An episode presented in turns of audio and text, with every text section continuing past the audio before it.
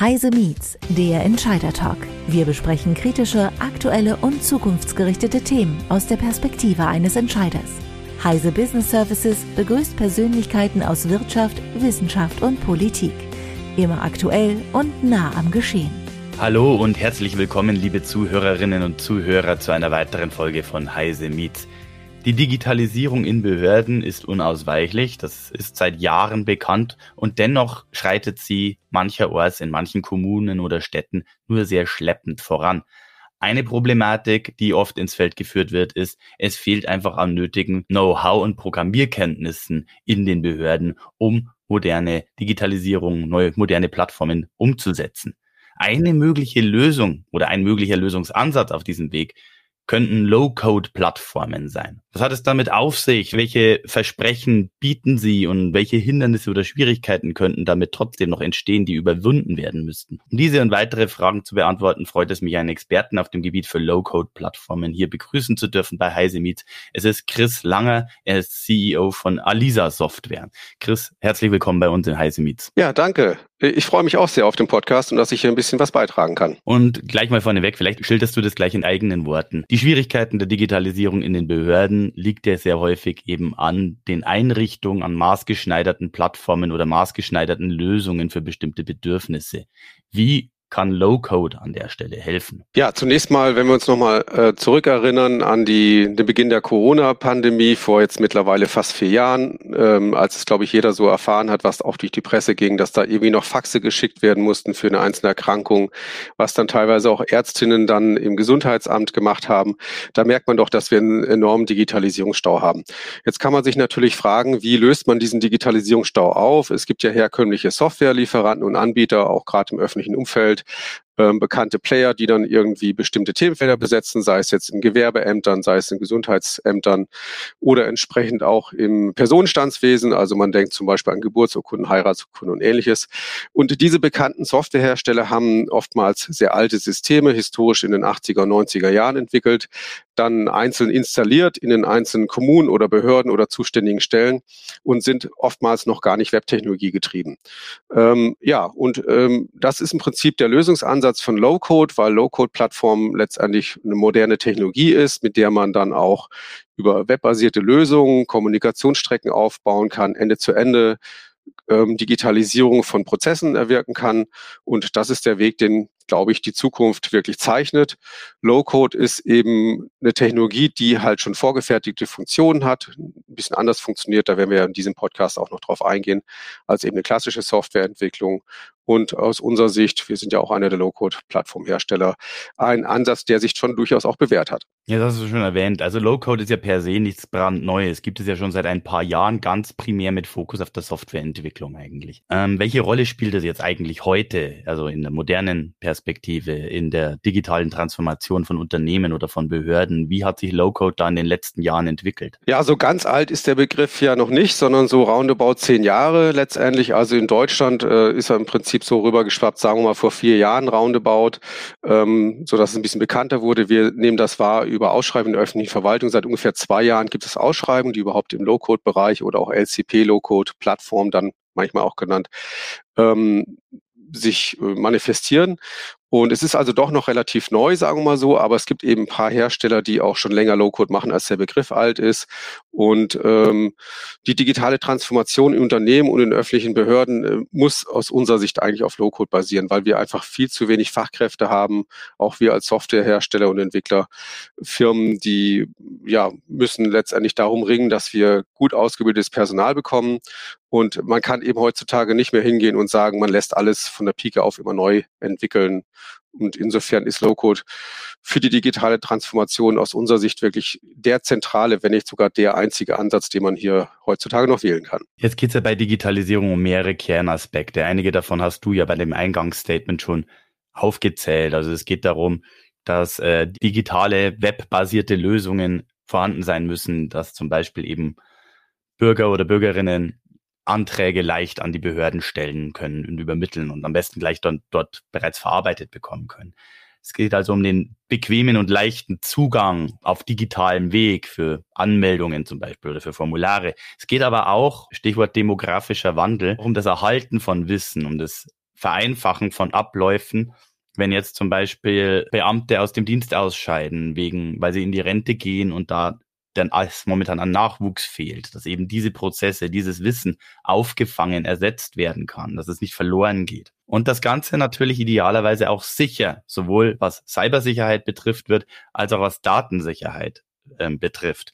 Inwieweit hilft bei diesen Aspekten Low-Code weiter? Also gehen wir mal davon aus, dass äh, mit Low-Code am Ende dann Softwarelösungen entstehen, die dann irgendwo deployed, also installiert werden und in irgendeiner Form auch Ende-zu-Ende Digitalisierung ermöglichen. Also dann haben wir ja letztendlich das Wissen in den Applikationen selbst. Da geht es nicht nur um die Abläufe, also um die prozessualen sag mal, Hintereinanderschaltung von Aktivitäten. Also wann kann ich zum Beispiel aus der Behördensicht einen Zuwendungsbescheid geben, wann einen Ablehnungsbescheid, sondern es geht auch um die ganzen Regeln, die da drin letztendlich stattfinden. Also das, was wir in Gesetzen, Verordnungen, Normen auch im Industrieumfeld kennen, ist ja auch Wissen, also feingranulares Wissen, was normalerweise in den Köpfen der Wissensmitarbeiter, also der Sach- und Fachbearbeiter in der öffentlichen Verwaltung stattfinden muss. Da geht es nicht nur um Verwaltungsausbildungen, die man halt irgendwann mal hat, sondern auch letztendlich um die ganz konkreten Use Cases, Anwendungen Anwendungsfälle und um den kompletten Ende-zu-Ende-Weg.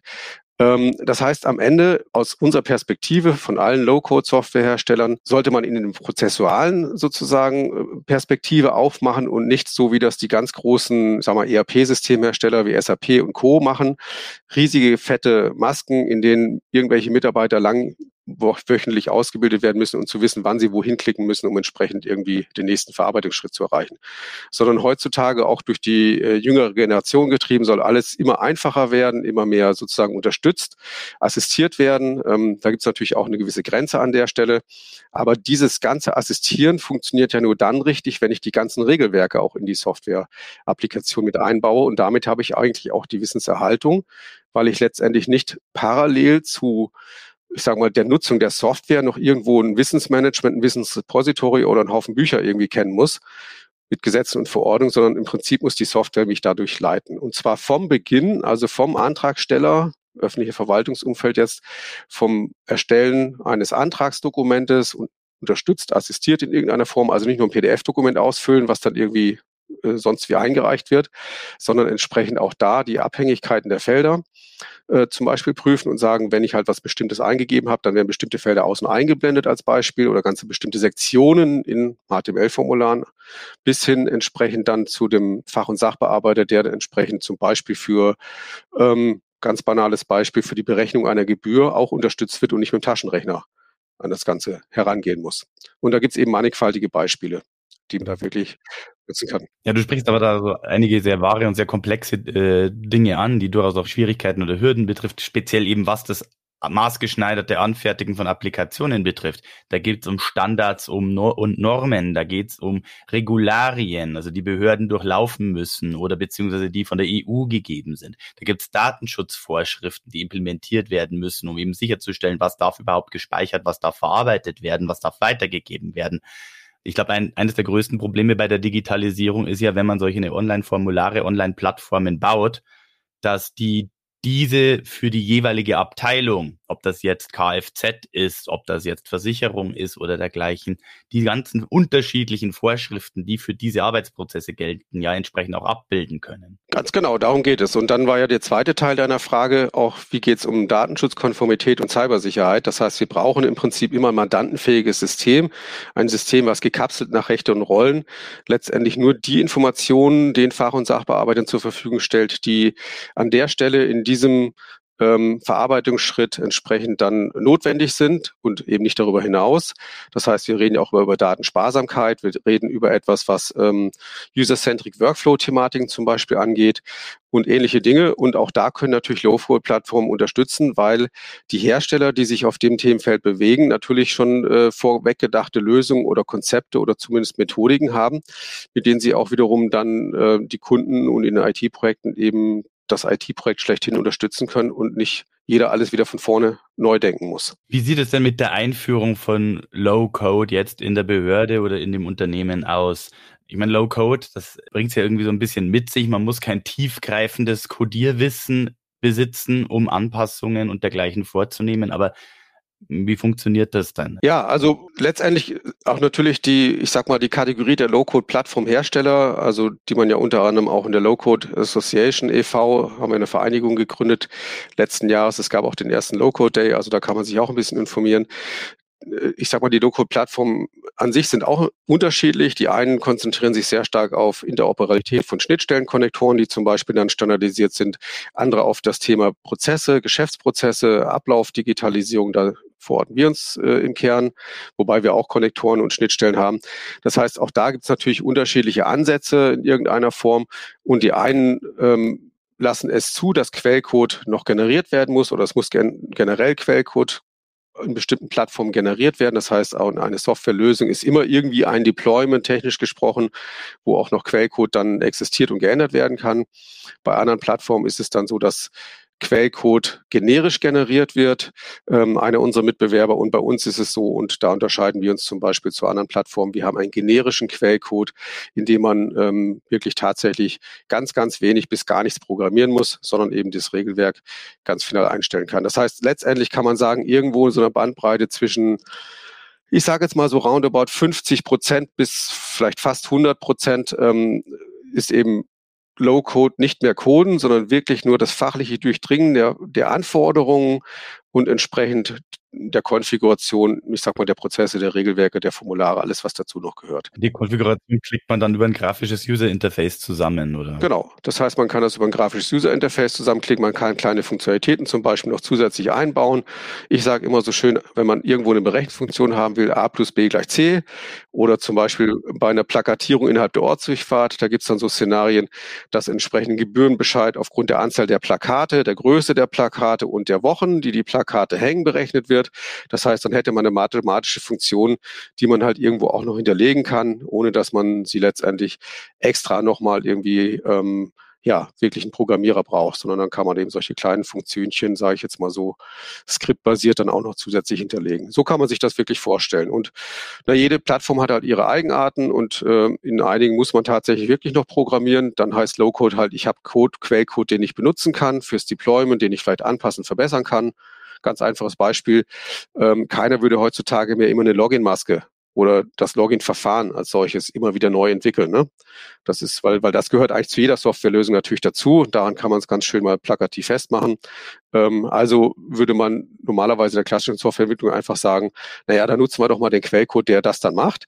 Und so sind im Prinzip auch historisch natürlich Low-Code-Plattformen in irgendeiner Form auch ein bisschen entstanden zu sagen, da gibt's halt Funktionalitäten, die als Quellcode schon verfügbar sind und ähm, dann entsprechend im gesamten Deployment dann auch genutzt werden können. Du hast jetzt besonders häufig das Wort unterstützen verwendet. Also ich habe es ja eingangs erwähnt, beziehungsweise wir haben es eingangs besprochen. Es ist ja sehr häufig so, dass fehlendes IT-Know-how als einer der Hauptgründe angeführt wird, warum es mit der Digitalisierung langsam vorangeht, äh, weil es an den nötigen, man könnte sagen, Fachleuten, Fachkräften auch innerhalb der Behörde, innerhalb des Unternehmens mangelt. Wird Low-Code da die Notwendigkeit ersetzen, dass man wirklich sagen kann, ich habe hier eine modulare Plattform und im Endeffekt habe ich überhaupt keinen eigenen Programmieraufwand mehr oder ist es mehr so eine Ergänzung zu dem, was eigentlich vorhanden sein muss, also eine Baseline? Ja, es ist ja so, wie überall im realen Leben. Ne? Es gibt immer so letztendlich nicht eins oder null. Also digital wird alles eins oder null gespeichert, aber mhm. am Ende ist die reale Welt ja irgendwie doch so, dass es immer so verschiedene Übergangsformen auch gibt.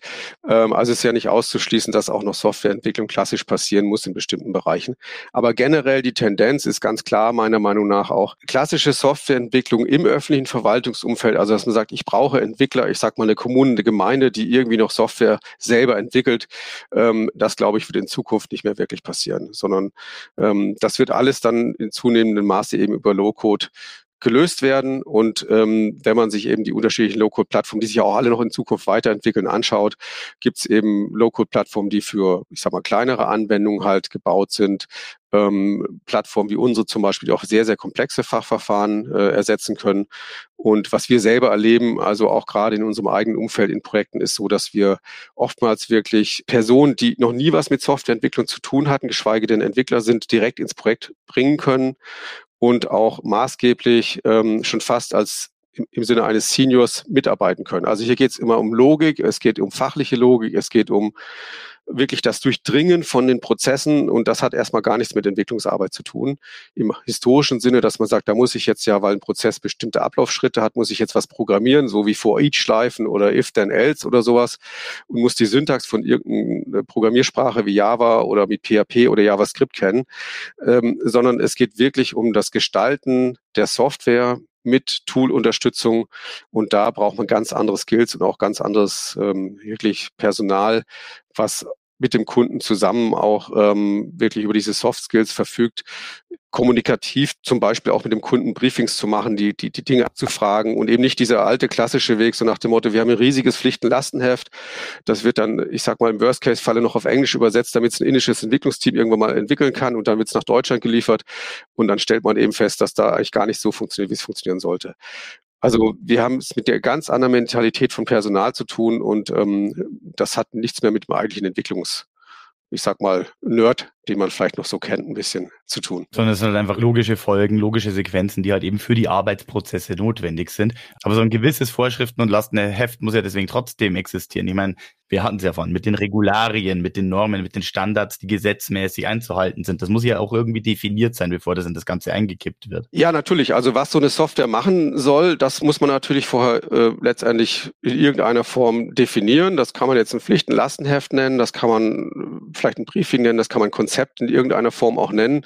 Also nur mal so ein paar Beispiele aus unserem eigenen Umfeld, ohne jetzt da Firmen zu nennen. Also wir haben eine Bank mit einem teilnehmenden Registrierungssystem als Kunden. Da haben wir ungefähr 30, 40 Seiten Lastenheft gehabt und am Ende die Dokumentation, die Software, die zum Beispiel aus unserer Low-Code-Plattform her automatisch herauskommt, also die Software, wie sie ist, was auch auditfest ist. Im Bankenumfeld wissen wir, ist es ja eh hochregulativ. Da ist auch schon Audit gelaufen, was das auch bestätigt hat.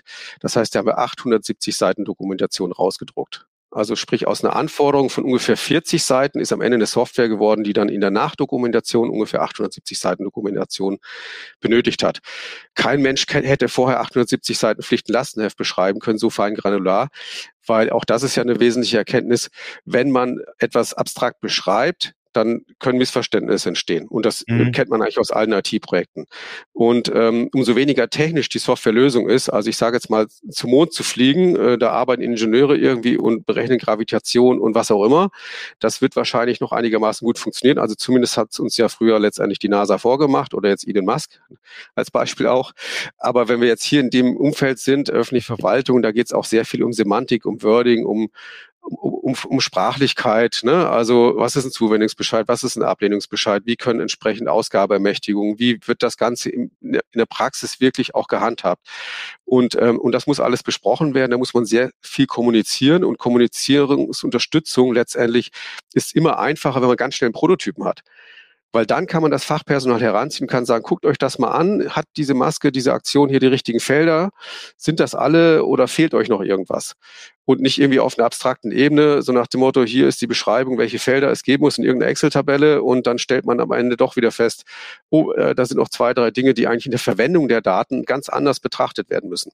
Und das ist halt der riesige Vorteil generell von Low-Code-Plattformen, weil man sehr, sehr schnell, super agil in die ersten Prototypen reinkommt und dann iterativ mit der Fachseite eben entsprechend eigentlich gemeinsam das ich sag mal, die fein granulare Spezifikation während der Softwareentwicklung eigentlich erst vollzieht mhm. und nicht vorher. Und das äh, ist auch sehr angenehm eigentlich für den Kunden, für die Fachseite, weil, weil sie sich einfach nicht abstrakt irgendwie reindenken muss in gewisse Themen. Wie sieht es denn mit der Erweiterbarkeit oder mit der Skalierbarkeit aus? Ich meine, es kann ja durchaus sein, dass sich im Laufe der Jahre die Ansprüche verändern, dass man das auf ein viel breiteres Feld ausweiten muss. Oder gerade im Bankwesen, wenn sich irgendwie Regularien im internationalen Bankenverkehr ändern, dann müssen ja Anpassungen vorgenommen werden. Also ist es einfach nur sehr leicht bei der Einführung oder kann ich auch im Nachgang Sachen nochmal dranhängen oder, oder abändern? Ja, das kommt halt ein bisschen drauf an, auf die Low-Code-Plattform, die man halt gewählt hat. Das geht bei der einen ein bisschen leichter als bei der anderen vielleicht, aber generell wäre es ja auch bei einer, äh, ich sag mal im Vergleich zu einer klassischen Entwicklung, jetzt stellen wir uns mal vor, so ein altes Legacy-System bei einer Bank, vielleicht noch gar nicht webbasiert, die 20, 25 Jahre schon in Betrieb. Da findet man ja nicht mal mehr die Entwickler, geschweige denn, dass sie fachlich dokumentiert sind, um überhaupt Änderungen zu erwirken. Die sind ja teilweise in den 60er Jahren noch in ganz, ganz alten Programmiersprachen Sprachen genau. geschrieben worden, die heute keiner mehr benutzt, ja. Genau, da versucht man dann noch einen Kobol-Entwickler oder sowas zu finden, der dann ganz teuer am Markt vielleicht noch erreichbar ist. Mhm. Ähm, aber wenn man sich das mal anschaut, auch ABAP zum Beispiel von SAP, wie, wie, wie viel Aufwand man tätigen muss, um so eine einfache Liste zum Beispiel aufzubauen. Äh, also wir hatten mal einen dualen Studenten, der dann tatsächlich mit SAP ein Praktikum gemacht hat, ist jetzt auch zehn Jahre her. Ich weiß nicht, ob das jetzt immer noch so der Fall ist, aber ich würde es aber fast mal vermuten, weil wir auch SAP-Partner sind. Der hat gesagt, wie schön ist es, dass ich jetzt wieder hier sein kann, weil ich habe zwei Wochen gebraucht, um überhaupt mal so eine Liste zu bauen in SAP. Ne? Und äh, das heißt, wenn wir über Change Request, über Änderungen, Anpassungen sprechen, dann sprechen wir auch hier über einen Skalierungseffekt. Wie schnell geht das einfach? Wie schnell habe ich die Möglichkeit, überhaupt etwas zu ändern in der Software? Ist das immer ein Aufwand von Monaten oder ist das ein Aufwand von, ich sag mal, Stunden oder Tagen maximal? Und ähm, natürlich hat man irgendwie das Thema Vendor-Log möglicherweise. Ne? Also wenn ich jetzt äh, Microsoft Power Apps nehme, dann geht natürlich alle Welt davon aus, dass es Microsoft dauerhaft geben wird, auch mit Power Apps als Beispiel jetzt mal. Aber wir wissen ja auch, wie die Welt sich da schnell dreht, dass vielleicht irgendwie ähm, eine bestimmte, ich sag mal, ist ja auch nur ein Teil von Microsoft, also eine bestimmte Softwarekomponente letztendlich vielleicht irgendwie nicht so gut im Markt platziert wird, dass das dauerhaft supported wird. Und das gilt natürlich für alle Softwarehersteller ne, generell. Also insofern ist es immer ein bisschen die Fahrt ins Ungewisse, wenn man sich am Local-Plattform oder am Local-Plattform-Hersteller ja, einführt im Unternehmen. Am Ende äh, kann man das zu 100 Prozent natürlich nicht sicherstellen, dass man in 10, 15 Jahren sagen kann, mit der Technologie, auf die wir mal ursprünglich gesetzt haben, können wir noch Änderungen vornehmen. Aber man sollte es auch nicht negativ sehen. Also wenn wir uns mal einfach die Historie anschauen, Microsoft Excel als Beispiel jetzt mal oder Word, so viel hat sich in den letzten 20 Jahren nicht geändert. Ne? Wenn man es mal Windows 95 zurecht gucken mal, wie dann Microsoft Excel gearbeitet hat. Und ich würde mal fast behaupten, 98 Prozent der Applikationen, ähm, ab, abgesehen von kollaborativer Zusammenarbeit jetzt in Teams, aber das, was man in Microsoft Excel machen kann, konnte man fast alles irgendwie auch schon vor knapp 30 Jahren machen. Das trifft wahrscheinlich auf die meistgenutzten Office- und, und Verarbeitungsapplikationen zu. Ja, gibt da doch ein paar, die dann irgendwie in der neuen Version nicht mehr gehen, aber das ist ein anderes Thema. Aber weil du es angesprochen hast wegen Vendor-Logging, also das, das ist ja etwas, das mir zumindest als Kritikpunkt bei Low-Code öfter begegnet ist. Das ist die Low-Code-Plattform, die verschleiert sozusagen die wahre Komplexität der Entwicklung, der Softwareentwicklung, die dahinter steckt.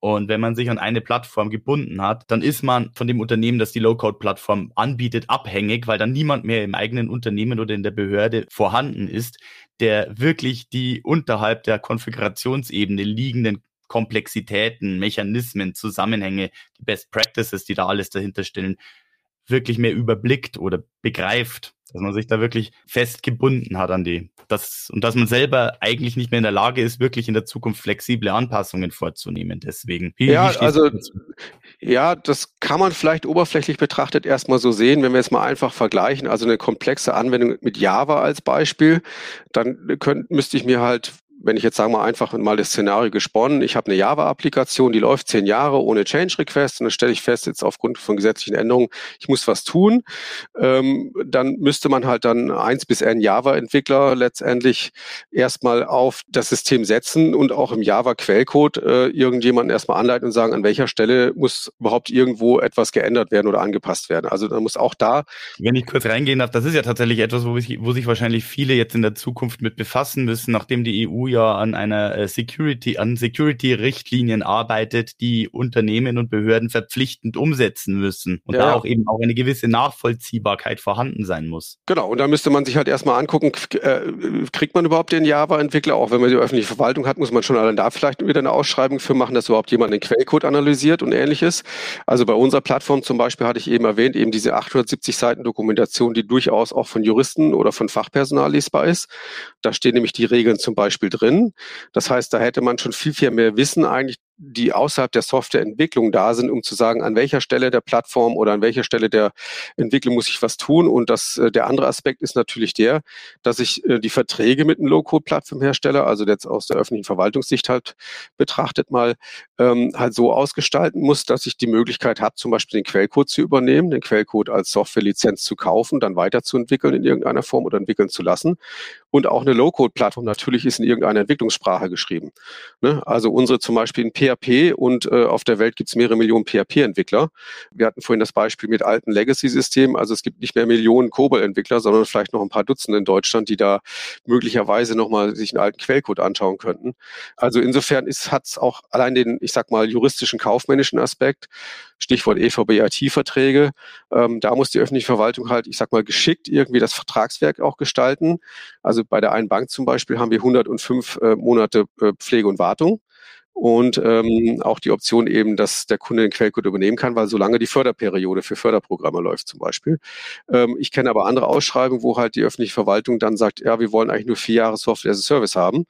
Und dann hat man sich im Prinzip selbst ähm, das Problem ja schon ganz am Anfang geschaffen, äh, weil was passiert nach den vier Jahren? Ne? Ähm, ja, ja, eben. Vor allem, vor allem, wenn man dann nicht aufgepasst hat, äh, sich den Quellcode nicht hat geben lassen, nicht weiß, auf welcher Sprache die äh, gewählte Plattform aufsetzt, weil es macht einen riesen Unterschied, ob das C, C++ oder irgendwie was Modernes wie Rust oder sonst irgendwas oder wie du erwähnt hast, PHP und sehr stark webbasiert ist. Wenn man dann nach vier Jahren feststellt, dass man den Quellcode nicht versteht, dann steht man nach vier Jahren wieder vor dem Anfang muss wieder komplett bei Null anfangen. Ja, genau.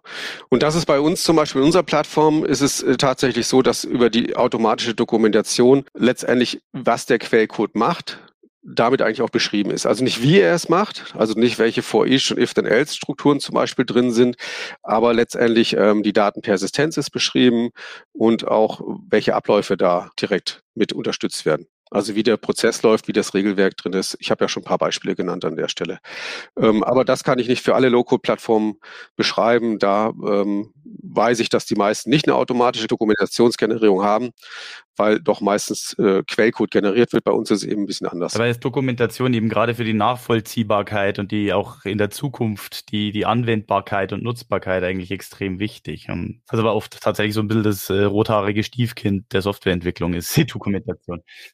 Ja, das ist das, äh, du sagst es, das ist eigentlich aus, aus, aus meiner Sicht, ich bin jetzt seit knapp 30 Jahren im äh, IT-Business tätig, ähm, mhm. das stiefmütterliche Kind sozusagen. Ne? Also am Anfang unheimlich viel Zeit und Energie in Pflichten, Lastenheft, in Feinspezifikationen durch irgendwelche Consulting-Unternehmen reingesteckt auch. Ähm, und dann hat man die sogenannten Deliverables, also die Dokumente, aufgrund dessen dann überhaupt erstmal eine Auswahl, softwaretechnische Auswahl oder Softwareherstellerauswahl getroffen wird.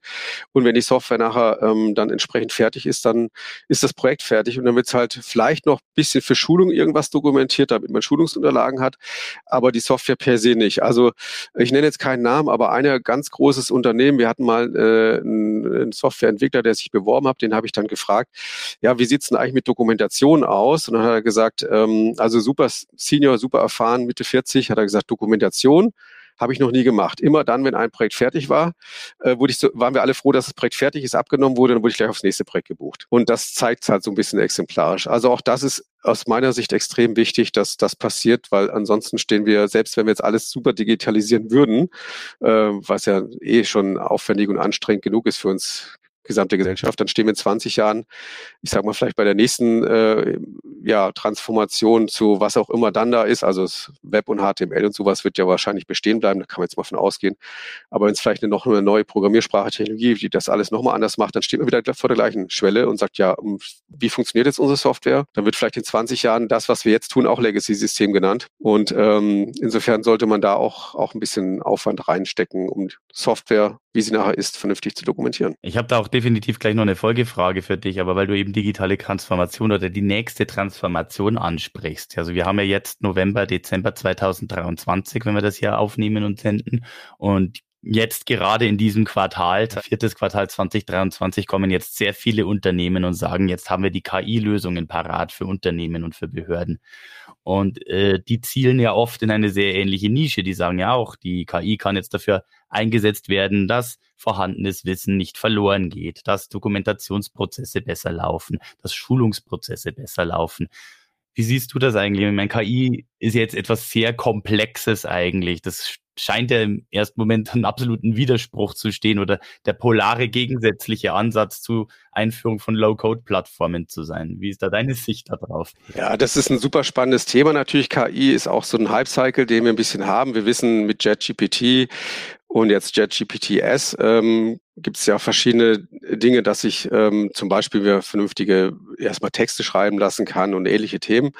Ähm, aber wenn wir jetzt mal hinschauen, wirklich, äh, wo könnte man KI einsetzen jetzt bei der Digitalisierung von, ich sag mal, Antragsprozessen, was ja ein Kern oder das Kernthema generell für die öffentliche Verwaltung ist. Also wir haben ein Antragsformular, ähm, was in irgendeiner Form HTML-artig sein sollte, nicht in PDF sein sollte, damit man es eben dynamisieren kann. Das ist leider immer noch so, dass es meistens ausfüllbare PDFs sind. Und dann am Ende landet irgendein Datensatz, der irgendwie noch nicht digital verarbeitet werden kann, weil ein PDF halt nicht die Datenfelder so einfach per se in irgendeiner Form in, in Datenbank überführt auf dem auf der Sachbearbeiterebene und der muss dann irgendwas tun. So und wenn ich mir äh, ja oder noch besser, du lädst das PDF runter, füllst es dann von Hand aus, scannst es ein und schickst es dann wieder zurück. Ja. Genau, genau so. Und ähm, wir wissen ja, so ein genereller Ansatz von KI ist natürlich, wir brauchen äh, eine große Menge an gleichartigen Datensätzen, ähm, um entsprechend etwas auswerten zu können an der Stelle, Optimierungsbedarf auswerten zu können. Jetzt stellen wir uns mal einfach so ein kleines Amt vor, in dem als Beispiel jetzt mal Amt Mittel ein Kunde von uns Plakatierung innerhalb der Ortsdurchfahrt. Da gibt's dann irgendwie so, was weiß ich, 100 von diesen Plakatierungsfällen pro Jahr. Und die laufen alle immer ein bisschen anders. Einmal ist es irgendwie ein Angelverein, der irgendwie, was weiß ich, das Abangeln des Teiches machen will. Dann kommt da irgendwie ein Zirkus und so weiter. Und da dran gibt's dann unterschiedliche Regeln, nämlich ähm, entsprechend als Beispiel ähm, ein Zirkus äh, kann die Plakate vielleicht kostenfrei aufstellen und äh, politische Veranstaltungen vielleicht auch, andere auch nicht. Und äh, das heißt, diese einzelne Aussteuerung von den einzelnen, ich nenne es jetzt mal einfach Regeln. Man könnte es vielleicht Sonderfälle nehmen oder, oder, oder seltene Prozessvarianten. Auch das könnte man so bezeichnen. Ähm, das so auszuwerten und zu sagen, aus KI-Sicht jetzt, das ist aber eigentlich auch wieder ein Standardfall. Das kann gar nicht funktionieren, aus meiner Sicht. Das heißt, wir müssen erstmal die Basis schaffen, dass wir überhaupt eine ordentlich große Menge an gleichartigen Datensätzen haben, damit eine KI irgendwas optimieren kann. Es mag Fälle geben. Also wenn wir jetzt mal einfach, ich sag mal, Kfz-Anmeldung in Deutschland betrachten, dann sind das ein paar Millionen Fälle pro Jahr. Da kann man sowas dann anwenden. Oder wenn wir Scannerstrecken in Versicherungen uns zum Beispiel anschauen, Auswertung von äh, irgendwelchen Kriterien, dass dann entsprechend das in die richtige Sachabteilung und Sachgebiet reingeht. Solche Themen übrigens gab es aber früher auch schon unter Fuzzy Logic Aspekten. Ähm, also eine Firma SER Systeme als Beispiel ist mir da bekannt. Das ging schon vor 20 Jahren. Also ich habe mich auch vor 25 Jahren schon mit Fuzzy Logic beschäftigt. Also weiche Wenn-Dann-Regeln ist, ich sag mal, auch so eine Art Vor-KI-Thematik, also Fuzzy Logic, Fuzzy Rules. Ich würde aber sagen, also man sollte erstmal, und, und das ist, glaube ich, eine ganz wichtige Message an alle Entscheider, die hier vielleicht auch zuhören, jetzt hat man so die Hoffnung, KI löst unsere, diese Probleme. Und das glaube ich einfach nicht. Sondern wir werden Anwendungsfälle finden, ne, Krebsvorsorge und solche Themen gibt es ja auch generell, autonomes Autofahren in bestimmten Bereichen. Auch der Hype-Cycle ist ja auch schon ein bisschen wieder zurückgefahren worden. Also so nach dem Motto, nicht alle Autos werden immer automatisch fahren können, ähm, sondern auch da ist Mercedes äh, oder Daimler ähm, Truck, wie sie heißen, froh, wenn sie 2030 auf der Autobahn autonom fahren können. Also da gibt es ja auch die verschiedenen autonomen Fahren und autonomen Entscheidensstufen. Also insofern ähm, ja, alle wollen sich damit beschäftigen, weil natürlich die Fördermittel auch, auch, dahin laufen, weil sie irgendwie sagen, ich muss irgendwie auch jetzt da wieder mit dabei sein. Aber ich glaube, wir haben noch viel, viel mehr Themen, die wir erstmal in der Basis lösen müssen. Und das ist im Prinzip genau das, worum es geht, nämlich, dass wir möglichst schlank mit möglichst viel Unterstützung den Wissensarbeiter in der öffentlichen Verwaltung unterstützen, dass ein ausgebildeter Sachbearbeiter eben nicht auf dem Taschenrechner hingeht und sagt, ich muss jetzt irgendwelche Gebühren tippen. Und wie wir wissen, das kann ermüdend sein und dann ist der Bescheid vielleicht falsch, weil er sich vertippt hat. Und da muss er, kommt wieder ein Einspruch, da muss ein Änderungsbescheid raus und das wieder alles händisch und manuell. Ähm, und die ganzen OZG-Portale, die von die Daten auch noch nicht digital. Das heißt, wir haben noch so viel Basisarbeit zu tun, die wirklich in der, in der, ich sag mal, vernünftigen qualitativen Aufbearbeitung der Daten und entsprechend dem kompletten Ende-zu-Ende-Digitalisierungsprozess drin sind. Und dann kann die KI an den Stellen vielleicht in fünf bis zehn Mal wirklich angreifen. Aber jetzt sozusagen, ja, wir haben die KI, die löst uns das ganze Thema, das glaube ich einfach persönlich nicht. Dass wir mit dem Laufen anfangen, bevor man es gehen gelernt hat. Genau. Also erst einmal vernünftig die Digitalisierung einführen, schauen, dass vernünftig alles solide, die digitalen Prozesse etabliert sind, eingeführt sind und das alles steht. Und wenn dann das alles steht und dann auf dem Weg die Datensätze auch vorhanden sind, dann kann man drüber nachdenken, auch KI anzuwenden. Ja, ganz genau. Kommen wir nochmal zurück zu etwas Vorherigen, wo wir über das Ganze mit den Dokumentationen und dem Quellcode und so weiter gesprochen haben. Du hast ja eben gemeint, Da sollten sich Unternehmer oder Organisationen, Behörden von Anfang an ganz klare Gedanken machen, was sie wollen, damit sie das Ganze auch für die Zukunft sicher machen können und in, in der Zukunft auch gewährleisten können, dass, das, dass die Software immer noch erweiterbar ist, immer noch wartbar ist, skalierbar ist und dergleichen. Was können oder sollten Entscheider noch bedenken, also für die Zukunft gleich mitplanen von Anfang an, damit sie sicherstellen können, dass ihre Plattform am Ende auch in der Zukunft flexibel und kompetent bleibt? Also ich glaube, Entscheider sollten auch ganz wichtig äh, ein Team aufbauen, die sich mit den Themen dauerhaft beschäftigen. Weil es nützt jetzt nichts, irgendwie an einer Stelle letztendlich eine Digitalisierung anzufangen, eine Digitalisierungsinitiative zu fahren in irgendeiner Form, sondern das ist ein, ein ongoing ähm, man könnte jetzt auch da wieder sagen Prozess, aber ich sage mal ein ongoing Thema, mit dem man sich dauerhaft beschäftigen muss. Das heißt, wir haben immer wieder iterativ Erneuerung, Verbesserung in allen Bereichen.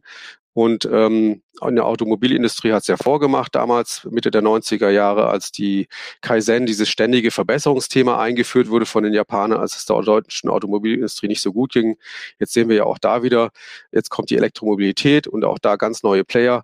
Also wir, wir sind eigentlich in einem ständigen Transformationsprozess und das muss man eigentlich verstehen, dass man jedes Jahr, wo man zu spät anfängt, im Prinzip halt immer wieder ein Jahr verloren hat. Ich meine, der alte IT-Leiter in Anführungsstrichen, im mittelständischen Unternehmen, ja, oder die EDV-Abteilung oder wie auch immer, die hat eh genügend zu tun mit ihren bestehenden System, also mit den Office-Produkten, die ja eben gerade genannt wurden, mit Microsoft ähm, 365 oder entsprechend den ganzen Cloud-Lösungen, ähm, mit den Dokumentenmanagement-System, Archivierungssystem, gerade in der öffentlichen Verwaltung, wenn man eben da über Dauerarchivierung auch sprechen, bis zu 99 Jahre Aufbewahrungsfrist, mit den Fachverfahren, die natürlich nach wie vor existent sind in den öffentlichen Verwaltungen.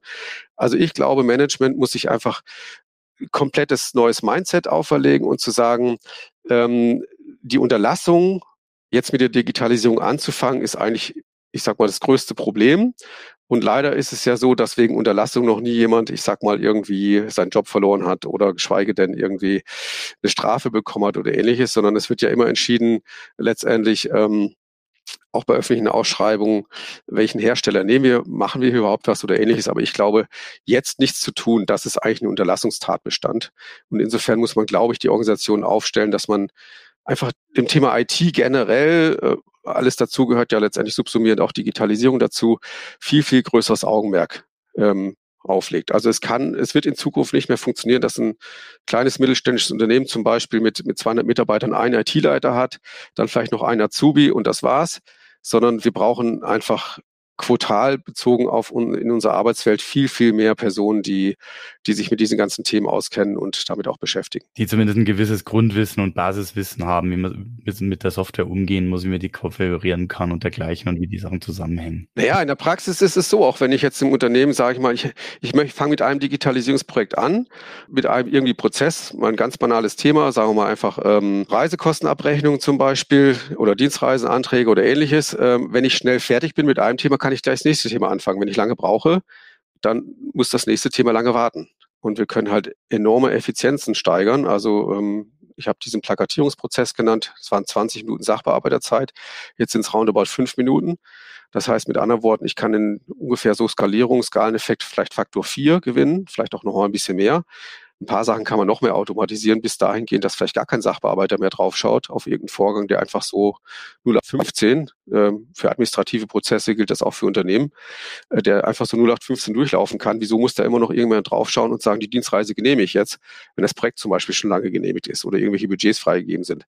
Das heißt, alles hängt irgendwie zusammen und ich brauche halt nicht nur Qualität, also ich brauche nicht nur einen Digitalisierungs- oder Innovationsbeauftragten, der hat am Ende auch nur 40 Stunden, ich sag mal in der Woche, sondern ich brauche ein ganzes Team, was sich halt sukzessive mit diesen ganzen Themen kümmert und auseinandersetzt. Und wenn dann halt eine Plattform entsprechend gewählt und eingesetzt wurde, dann wird es halt irgendwann mal noch mal schneller. Das erste Projekt wird auch da am längsten dauern. Wenn jetzt ein Unternehmenschef oder eine Entscheiderin hier zugehört hat und zu dem Ergebnis kommt, okay, das klingt alles toll, das leuchtet wirklich ein. Ich sollte jetzt anstreben, auch so eine entsprechende Zukunft erweiterbare, flexible Low-Code-Plattform bei mir im Unternehmen, bei mir in der Behörde, bei mir in der Organisation einführen. Welche Best Practices oder welche ideale Vorgehensweise empfiehlst du? Welche Grundfragen muss man sich stellen? Und welche Best Practices gibt es, um so die Einführung einer solchen Plattform erfolgreich zu gestalten und eben Stolpersteine und Schwierigkeiten von vornherein zu vermeiden? Also zunächst mal muss, äh, wie gerade erwähnt, das Management voll dahinter stehen. Dass auch wirklich dann ein Projekt, was umgesetzt wird, diesen ganzen kulturellen Change, diesen ne, Cultural Change, wie man ja oft sagt, im Unternehmen auch wirklich unterstützt wird, auch gewollt ist. Das ist mal das allererstes und nicht so nach dem Motto, ach, wir nehmen jetzt irgendwas, was quasi wirklich nicht wirklich interessiert, nur um es mal gefahrlos austesten zu können. Das heißt, es sollte aus unserer Sicht schon ein Thema sein, was, wo, wo wirklich der Schuh drückt. So, und das weiß jedes Unternehmen für sich selbst am besten. Also ähm, wir haben noch nie irgendwie ein Szenario gehabt, wo wir gesagt haben, ach genau, das hat das eine Unternehmen und das andere Unternehmen auch und das dritte auch, sondern jedes Unternehmen kann für sich selber herausfinden. Wir haben zum Beispiel jetzt einen mittelständischen neuen Kunden, einen absoluten Hidden Champion, Namen darf ich da nicht nennen. Die beliefern aber zum Beispiel auch Apple mit entsprechend äh, wirklich hochpräzisen Einspannsystemen damit die ihre Smartphones äh, eben entsprechend produzieren können. Und äh, die haben ihre komplette Organisation umgestellt von Profit Center auf prozessorientierte Organisation und damit auch ein Kundencenter eingeführt, wo wirklich die Mitarbeiterinnen alle erweiterte Aufgabenbereiche haben, immer den Blick über den Tellerrand haben. Das heißt, sozusagen der, der Wandel von, ich sag mal, der, einer alten hierarchischen Unternehmensstruktur hin auf Prozessorientierung ist auf jeden Fall auch ganz wichtig, dass man das irgendwie mit begleitet und unterstützt. Sprich, man braucht einen Use Case, einen Anwendungsfall, wo man sagt, da möchte man es ausprobieren, der muss relevant sein, damit es auch wirklich ähm, ein bisschen mit Nachdruck dann auch eingeführt wird, äh, auch ein bisschen Druck auf dem Projekt vielleicht drauf ist, dass man sagt, es ist jetzt nicht egal, ob das funktioniert oder nicht. Und dann muss man eben intern auch äh, ein Team aufbauen, das sich damit auch dauerhaft beschäftigt. Das sind so die drei wesentlichen Elemente. Ja, dann vielen herzlichen Dank, Chris, für deine Einsichten und äh, für deine Perspektive auf dieses Thema.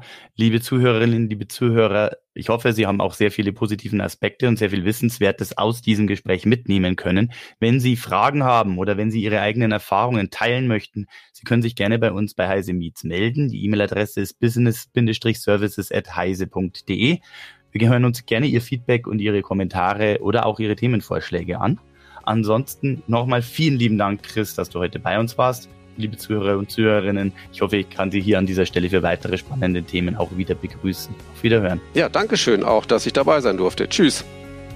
Das war Heise Meets, der Entscheider Talk. Sie wollen mehr erfahren? Dann besuchen Sie uns auf heise-meets.de. Wir freuen uns auf Sie.